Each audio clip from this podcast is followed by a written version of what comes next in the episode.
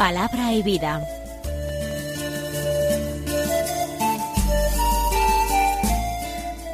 Con el padre Manuel Horta, desde Sevilla.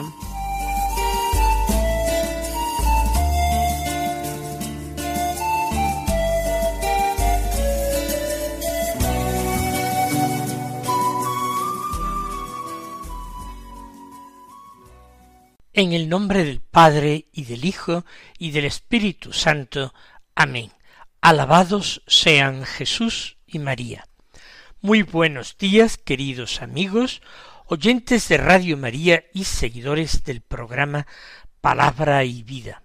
Hoy es el jueves de la decimocuarta semana del tiempo ordinario, un jueves que es día 7 de julio. Vamos a disponernos, como cada día, a escuchar la palabra de Dios.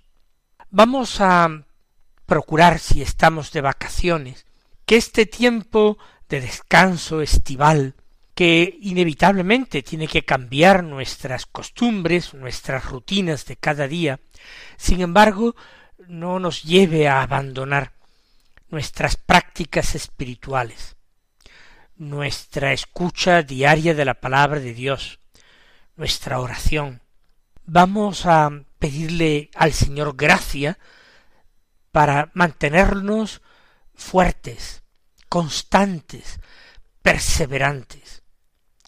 El Señor nos va a conceder, por supuesto, su gracia, porque Él quiere también que descansemos en vacaciones, pero que no nos olvidemos de Él, ni nos despreocupemos de nosotros mismos, sino que cultivemos nuestra alma. Vamos entonces a escuchar la palabra de Dios que se proclama en la liturgia de la misa del día. Seguimos con la lectura continuada de San Mateo, el capítulo décimo, los versículos siete al quince, que dicen así. En aquel tiempo dijo Jesús a sus apóstoles, Id y proclamad que ha llegado el reino de los cielos. Curad enfermos, resucitad muertos, limpiad leprosos, arrojad demonios. Gratis habéis recibido, dad gratis. No os procuréis en la faja oro, plata ni cobre, ni tampoco alforja para el camino, ni dos túnicas, ni sandalias, ni bastón, bien merece el obrero su sustento. Cuando entréis en una ciudad o aldea, averiguad quién hay allí de confianza, y quedaos en su casa hasta que os vayáis. Al entrar en una casa, saludadla con la paz. Si la casa se lo merece, vuestra paz vendrá a ella. Si no se lo merece, la paz volverá a vosotros. Si alguno no os recibe o no os escucha vuestras palabras, al salir de su casa o de la ciudad, sacudid el polvo de los pies. En verdad os digo que el día del juicio le será más llevadero a Sodoma y Gomorra que a aquella ciudad. Jesús está impartiendo una serie de enseñanzas enseñanzas dirigidas especialmente a los discípulos. Es el llamado discurso apostólico. Y el Señor enseña las condiciones en que el discípulo debe partir a anunciar el Evangelio, la buena noticia de su Maestro, cómo debe hacerlo, con qué eh, virtudes tendrá que armarse y qué reacción ha de tener ante el éxito o el fracaso. Lo primero es el mandato del Señor. Id y proclamad que ha llegado el reino de los cielos. Este es el gran mensaje que el, cristiano, cualquier cristiano, no sólo el pastor, sino cualquier cristiano, cualquier fiel laico, debe proclamar al mundo, que ha llegado el reino de los cielos. ¿Cómo ha llegado? Ha llegado en Jesús. Si Jesús está entre nosotros, el reino de los cielos está entre nosotros. Donde está el Señor está el cielo. Y Él nos envió su Espíritu para obrar esta maravilla, que Él pudiera estar con nosotros todos los días hasta el final de los tiempos. Y además de esa presencia por su Espíritu, Él nos ha dejado la presencia eucarística, que subsiste en nuestros sagrarios, reservada en el Santísimo Sacramento de la Eucaristía. El reino de los cielos está en medio de nosotros, está dentro de nosotros, porque hemos recibido ese espíritu de filiación que clama en nosotros Abba Padre, que nos permite ser hijos de Dios y por tanto herederos del cielo, herederos de la casa de nuestro Padre y de los bienes de nuestro Padre. Como el padre de la parábola del hijo pródigo dice a su hijo mayor, Hijo mío, todo lo mío es tuyo. Y es así. Y esto nos lo dice el Señor a nosotros también cada día. Hijo mío, todo lo mío es tuyo. Por tanto, lo que tenemos ya en esperanza, lo tenemos sin embargo realmente. Cierto es lo que la fe nos anuncia y nos dice. Cierto es aquello que la esperanza nos permite tomar posesión. Por tanto, proclamad la gran verdad. El reino de los cielos ha llegado. Y ahora hay una exigencia grande.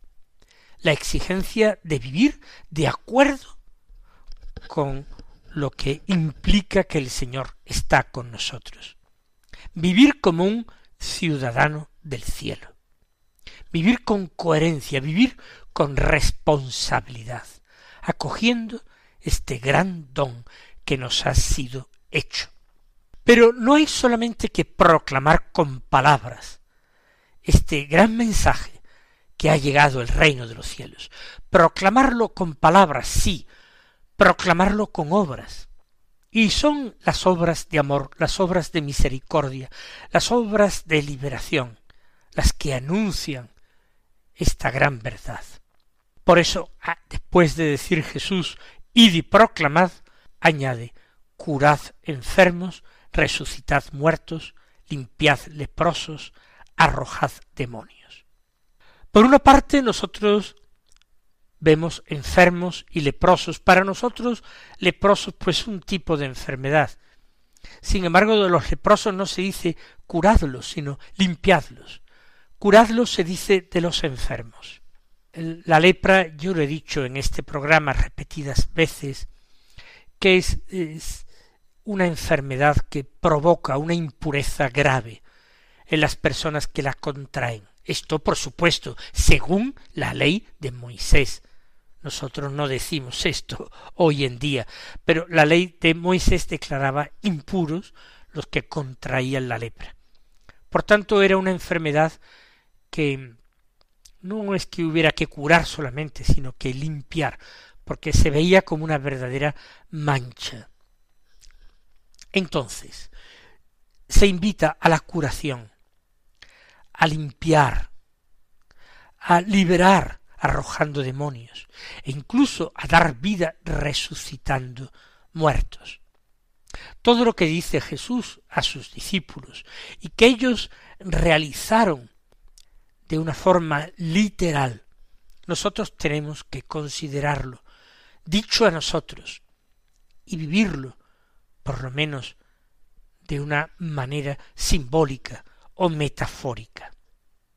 No está en nuestras manos curar enfermos. No está en nuestras manos, ni mucho menos, resucitar muertos, ni limpiar leprosos, ni siquiera se nos ha dado poder y autoridad para arrojar demonios. Sin embargo, como digo, de una manera simbólica, espiritual, tenemos que vivir todas estas actitudes. Hay enfermedades que no son solamente del cuerpo, o del alma, la gran enfermedad del alma es el pecado. sino que son enfermedades del espíritu. Son ese complejo mundo de emociones que hacen sufrir a los hombres, que les coartan en su libertad, que les impulsan a tomar malas decisiones, a ser infelices, a no vivir la alegría de la fe, a no practicar diariamente la esperanza. Hay que curar enfermos, aplicando sobre estos eh, enfermos la palabra del Evangelio, la palabra de Dios, ungiéndolos con nuestra oración, invitándoles a que acepten nuestra compañía, a que acepten nuestra fraternidad. Curad todas estas enfermedades interiores que hay. Resucitad muertos. ¿Cuántas personas están muertos por lo más mortal que hay, que es el pecado mortal? Ese es el que arrebata la vida del alma, el que da muerte al hombre verdaderamente. Y si el hombre no se arrepiente, no se enmienda, y le llega a su último momento en esa tremenda situación, la muerte deviene eterna. Nosotros, precisamente urgidos por la caridad de Cristo, tenemos que preocuparnos por nuestros hermanos enfermos, sí, los enfermos del espíritu, los enfermos del cuerpo, por supuesto, pero tenemos que procurar rezar, sacrificarnos por los pecadores. Recuerden que fue una gran petición de la Virgen María en Fátima y del ángel que se apareció a los pastorcitos. Ofreced sacrificios por los pecadores, la conversión de los pecadores. Nosotros pedimos que todas las personas que han rechazado a Dios, con un cierto grado de conciencia, aquellos que culpablemente viven paradójicamente en la muerte del alma. Que vean un día, que se arrepientan, que se conviertan. Sí, resucitad muertos hoy también en el siglo XXI. Limpiad leprosos porque hay muchas lepras que ensucian alma y cuerpo.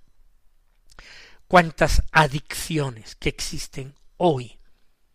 Existe la adicción a la bebida, la adicción a las drogas, a cualquier tipo de sustancias estupefacientes, adicción al juego, que arruina tantas familias y las destroza, adicción a la pornografía, al sexo en general, adicción entre los jóvenes y también entre los adultos a permanecer esclavizados por los medios y particularmente por internet, aunque no sea nada bien, nada malo, viendo nada malo, pero perdiendo el tiempo miserablemente, desperdiciando la vida, pendientes de una pantalla que no da felicidad, sino que aísla al hombre y lo hace cada vez más insolidario, solitario, egoísta. Todo esto nos dice el Señor y culmina arrojad demonios. Y hay una forma en que se pueden arrojar los demonios peores, nos las dice, nos la dice Jesús en el Evangelio. Esta especie de demonios, las peores, solamente pueden ser expulsadas con la oración y el ayuno. También liberar a nuestros hermanos de esas servidumbres que el demonio impone a nuestros hermanos, no siendo percibidas como tales, no siendo detectado el influjo diabólico muchas veces. Oración y ayuno. Arrojad demonios.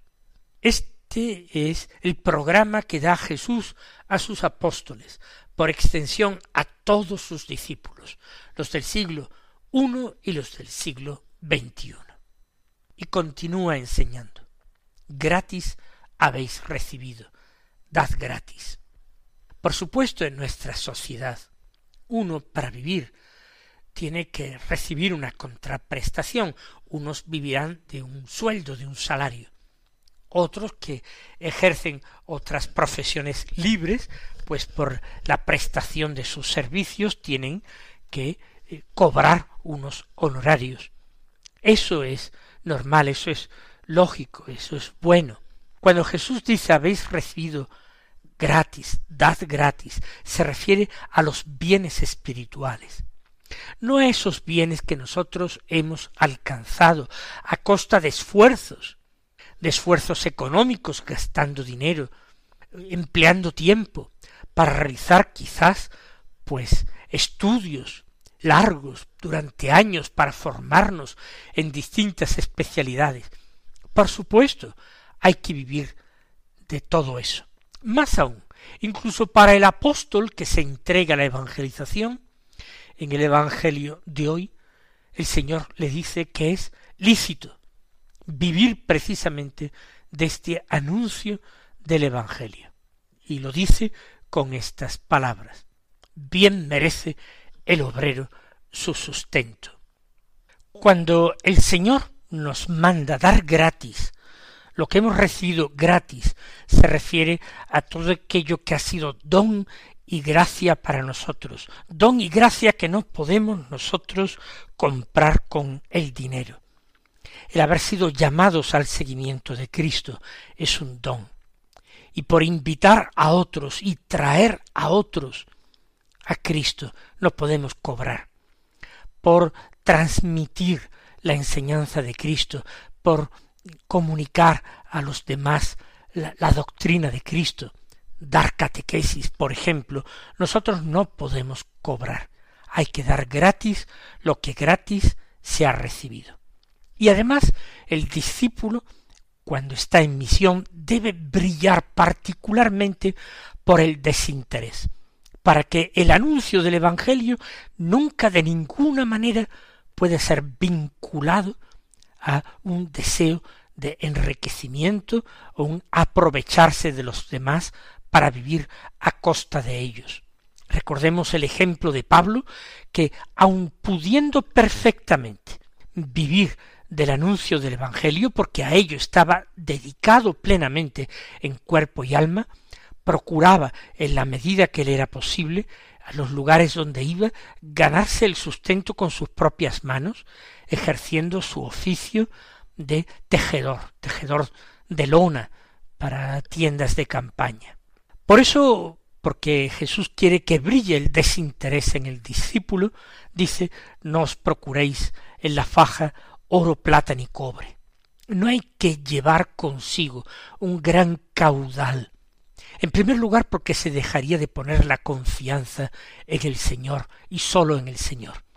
En segundo lugar, porque se privaría a los hermanos del mérito que tendrían por sustentarme, cuidar de mí, alojarme, si se excluye precisamente esto que es el modo normal en que los hombres se relacionan entre sí, poniendo en medio el dinero, el Evangelio entonces brillará de una forma mucho más luminosa y atractiva. Por eso ni llevar en el cinto, en la faja, eh, oro, plata ni cobre, es decir, monedas, ni tampoco llevar eh, alforja para el camino, ni dos túnicas, ni sandalias, ni bastón. Cuantos, cuantas menos provisiones se lleven, mejor. ¿Por qué? Porque quiere decir que uno se abandona más en las manos de la providencia, lo deja todo al querer de Dios. Con esto no queremos decir que en nuestros empeños apostólicos no tengamos que ser organizados y previsores, por supuesto que sí pero no poniendo la confianza en los medios materiales, la confianza poniéndola en el Señor, porque nosotros solamente somos obreros del Señor. Lo que debíamos hacer, eso hicimos. No merecemos siquiera recompensa. Pero si creemos que somos nosotros los que hacemos la obra, entonces, claro, cuantos más medios mejores, más sofisticados, más modernos, más eficaces, mejor.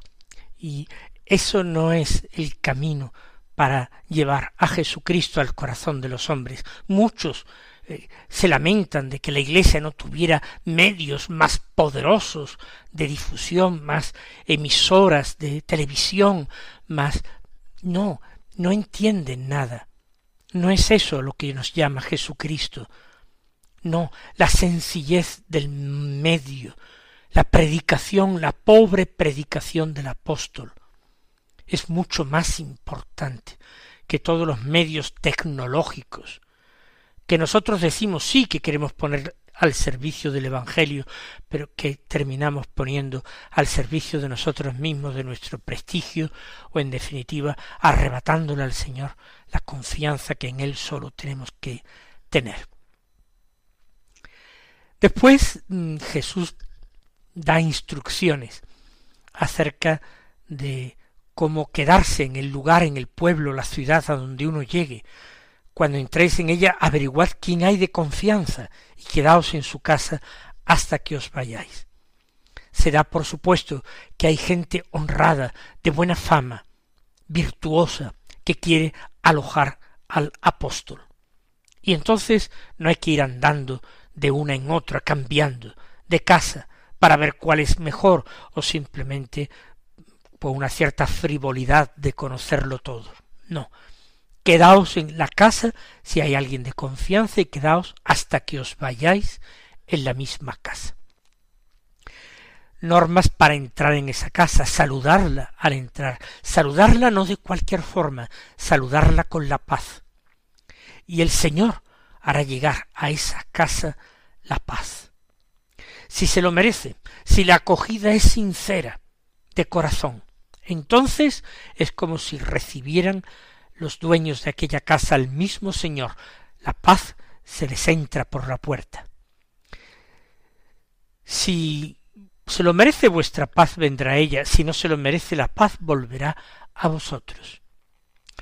¿Y qué pasa si el apóstol no es bien recibido, si no es acogido, si no es escuchado, si no es tenido en cuenta? Las palabras de Jesús son terribles en este caso. Si alguno no os recibe, o no escucha vuestras palabras, quizás puede recibiros por cortesía, pero negarse a aceptar vuestra enseñanza. Al salir de su casa o de la ciudad en que vivan tales, sacudid el polvo de los pies. Es un gesto de denuncia profética. Ni siquiera queremos quedarnos con el polvo de vuestra ciudad, que se quede todo para vosotros.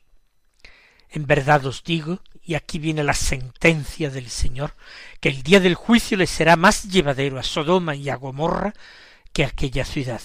Y ya sabemos que Sodoma y Gomorra y las otras tres ciudades de la Pentápolis junto al mar muerto fueron arrasadas con fuego y azufre que llovió del cielo para castigar sus muchos pecados. Que el Señor, en atención a los santos, a los justos que viven entre nosotros, nos ahorre estos castigos. El Señor os colme de sus bendiciones y hasta mañana si Dios quiere.